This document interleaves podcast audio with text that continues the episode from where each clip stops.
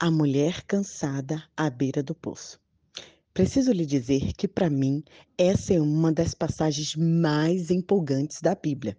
Uma mensagem cheia de esperança para todas as mulheres que se sentem violentadas, maltratadas, esquecidas. Uma mensagem para todas as mulheres que tentaram de tudo e todos para preencher a lacuna em seu coração, mas que ainda ouvem o eco do vazio soar em sua alma, totalmente oca. Quero que você sinta a profundidade das palavras dessa história. Trata-se de uma conversa mais longa registrada na Bíblia de Jesus e uma pessoa. E essa conversa foi com uma mulher. Vamos nos sentar à beira do poço e ouvir uma parte da história.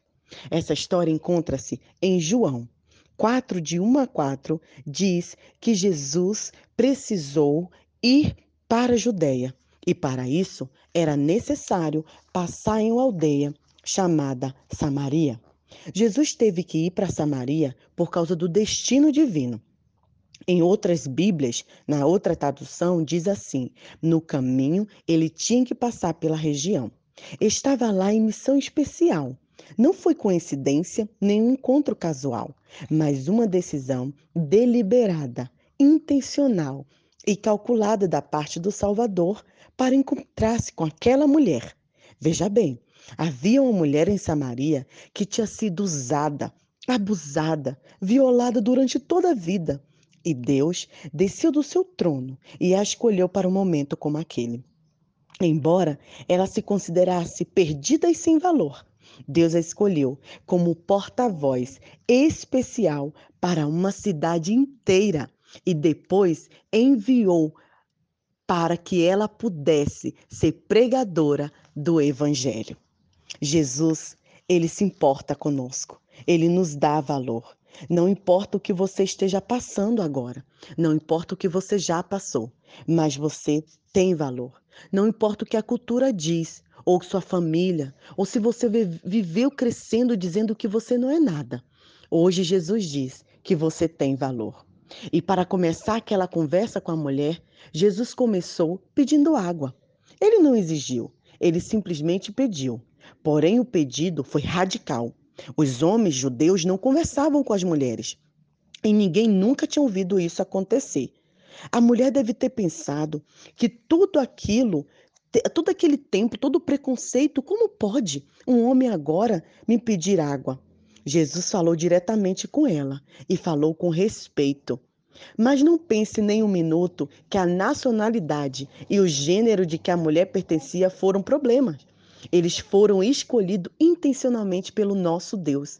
É um exemplo de que Deus nos livra e ele veio para livrar a todos e libertar a todos nós. Quando Jesus pediu água àquela mulher, o poço tinha mais de 30 metros de profundidade. Mas como pode? Como ele poderia oferecer a ela água? Como que ele ia pegar água?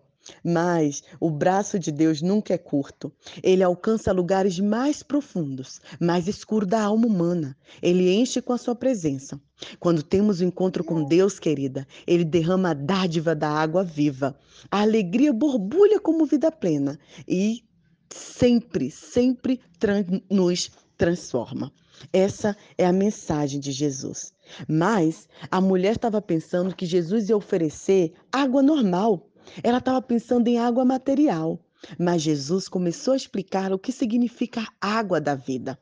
A água no poço de Jacó mataria a sede física e temporariamente, mas a água que Jesus nos dá, ele mata a nossa sede eternamente. Ele nos traz alegria transbordante para uma mulher que é vazia.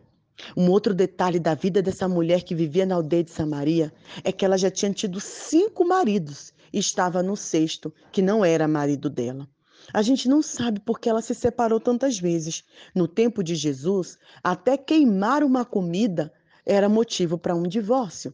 Eu já ouvi também casos que aqui no norte de Moçambique, mulheres apanharam e se separaram porque deixaram derramar o carile ou não fizeram a chima bem.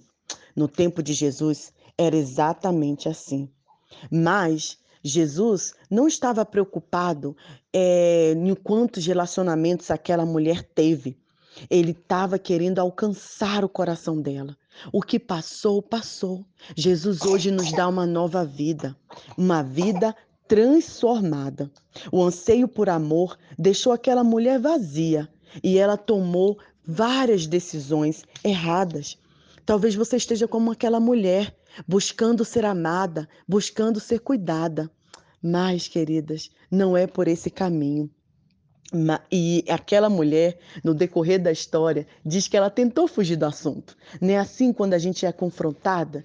Quando Jesus perguntou a ela cadê o marido dela, ela tentou mudar de assunto, aquele assunto era incômodo. Mas Jesus respondeu a pergunta dela, quando ela quis falar de religião, falou: Não, não quero, não quero saber de, de relacionamento. Jesus, então vamos falar. Onde nós devemos adorar? Ela quis mudar de assunto. Só que Jesus a respondeu, dizendo que ele não está interessado onde adoramos, onde oramos, onde rezamos. Ele está interessado se realmente fazemos isso de coração e não com nossas práticas religiosas. É muito comum aqui que a gente só busca um lugar para rezar para orar, não é assim? A gente é muito religioso, quer cumprir todo o ritual, mas o nosso coração está afastado de Deus. Hoje, querida, Jesus te faz o convite, assim como lhe fez aquela mulher que já tinha tido tantos relacionamentos, que estava com o coração destruído. Jesus quer fazer a você também. É momento de você renovar a sua vida, de você transformar o seu ser, de você pensar como será daqui para frente? Jesus te dá uma nova chance. E você, para ter valor, não precisa ter casamento ou filho. Jesus te ama do jeito que você é. E é isso que ele quer fazer por você. Que Deus abençoe seu coração. Que a nossa oração seja: Senhor, me liberte, me ajude a encontrar o amor verdadeiro em ti. Um grande abraço e a gente se vê nas próximas histórias.